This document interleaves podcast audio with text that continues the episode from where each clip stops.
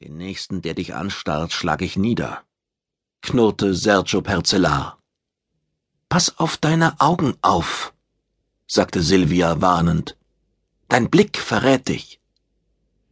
Sie trieben auf der langsamsten Sektion des Rollsteigs durch das Zentrum von Bangkok.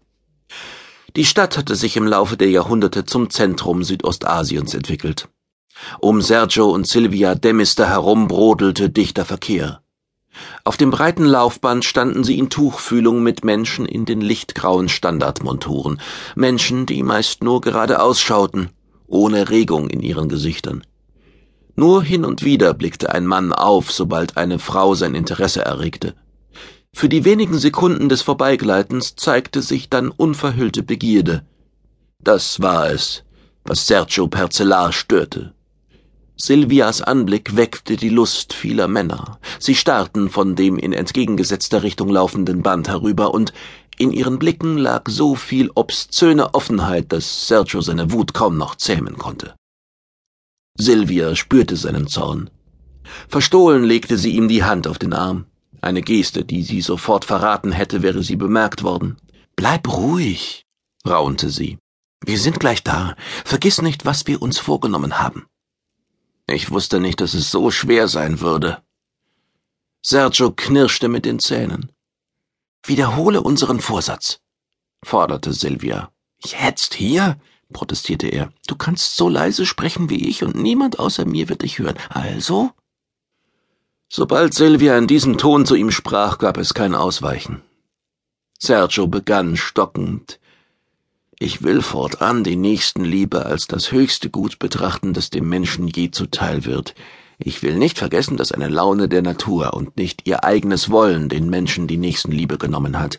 Ich will meine Mitmenschen als Kranke betrachten, die Nachsicht verdienen. Ich will mich gegen ihre Nachstellungen wehren, soweit sie mir gefährlich werden können. Aber ich will meine Mitmenschen für ihre Handlungen, die aus Mangel an Nächstenliebe geboren sind, nicht verantwortlich machen. Silvia ließ die Hand von Sergios Arm gleiten.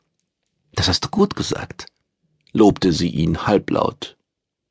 Ihr Gesicht zeigte dabei den gleichen starren Ausdruck wie die Menschen, zwischen denen sie eingekeilt waren. Und du fühlst dich jetzt schon viel weniger aufgeregt, nicht wahr? fügte sie hinzu. So ist es, bestätigte Sergio Percellar und lachte leise. Als er den warnenden Blitz in Silvias Augen sah, war es schon zu spät. Einer der Passanten fuhr herum und fragte mit drohender Stimme Wer hat gelacht? Ein kleines, altes Männchen neben Sergio deutete anklagend auf seine hochgewachsene, hagere Gestalt. Schrill rief der Alte, Der da war es! Ich habe seinen Gefühlsausbruch deutlich gehört! Der andere, ein grobschlächtiger Kerl, drängte die Umstehenden beiseite und kam näher. Du hast gelacht? Warum, Bruder? Perzellars Miene wirkte wieder ernst und ausdruckslos. Standardgesicht, sagte Silvia dazu, es war eine Notwendigkeit.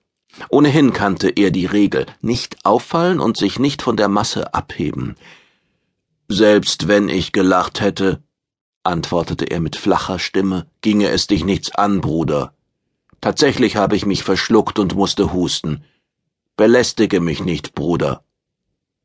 War es die korrekte Antwort? War es Sergios zwingender Blick? Jedenfalls wandte sich der Bullige wortlos ab. Eine halbe Minute später verließen auch Sergio Percellar und Silvia Demister das Band und verschwanden in der Menge, die sich abseits der Rollbahnstraßen durch die Hochhausschluchten schob. Die Straßen waren voll von Menschen, als triebe sie die Affili aus ihren Wohnungen. Obwohl sie sich nichts zu sagen hatten, wollten sie einander nahe sein. Ein buntes Völkergemisch umgab Sergio und Silvia, Menschen aus allen Regionen der Erde, Marsgeborene ebenso wie Siedler von den Kolonialwelten des ehemaligen Solaren Imperiums. Alle starrten teilnahmslos vor sich hin. Sergio hasste den leeren Ausdruck der Gesichter. Es kostete ihn Mühe, seine Abneigung nicht zu zeigen. Eine zweite Gruppe gab es inmitten des Gedränges. Gelb-braun Uniformierte, die sich durch die Menge schoben und ihre Augen überall hatten.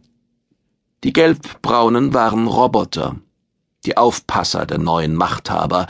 Sie achteten darauf, dass das Gesetz eingehalten wurde, andernfalls sorgten sie dafür, dass der Schuldige umgehend seine Strafe erhielt.